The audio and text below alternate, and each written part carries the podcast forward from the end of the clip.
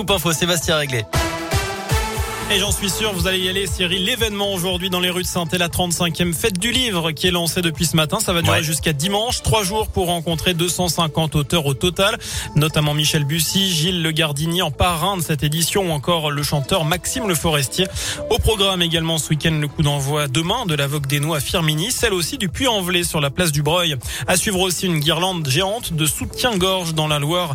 Une chaîne humaine va défiler demain dans les rues de Renaison dans le Rouennais.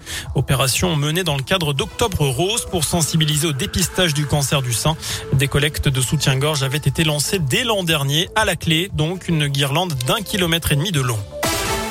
Dans le reste de l'actu, est-ce le retour des Gilets jaunes ce week-end? En tout cas, les appels à la mobilisation se multiplient sur les réseaux sociaux. Ils prévoient de réoccuper des ronds-points, notamment près de chez nous, à Brioude, dans Haute-Loire ou encore à Givors, dans le Rhône. En cause, l'envolée des prix des énergies. Les tarifs réglementés du gaz ont augmenté de près de 60% depuis janvier, plus 20% pour le litre de gazole. Autre actu, la fin de la gratuité ce vendredi pour les tests Covid. Ils ne sont plus remboursés si vous n'êtes pas vacciné et si vous n'avez pas de prescription médicale. Dans ce cas-là, il faudra donc débourser 25 euros pour réaliser un test antigénique dans une pharmacie et 44 euros pour un test PCR. Les tests restent pris en charge pour les personnes vaccinées, les mineurs, les cas contacts identifiés par l'assurance maladie et les non vaccinés qui ont des symptômes et qui présentent une ordonnance de leur médecin. Un géant du fast-food dans le viseur de L214, l'association lyonnaise de défense animale accuse Burger King. Elle lance une campagne ce vendredi pour dénoncer ce qu'elle appelle le roi de la cruauté.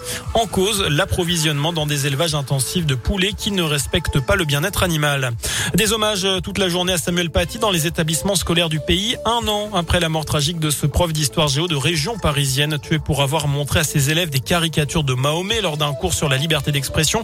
Une minute de silence, un temps d'échange et de débat autour de ce sujet ont pu être organisés dans les écoles, collèges et lycées. Et puis c'est la journée mondiale du lavage des mains. Les Français restent parmi les plus mauvais élèves en Europe. Seuls 76% des Français se lavent systématiquement les mains après être allés au WC.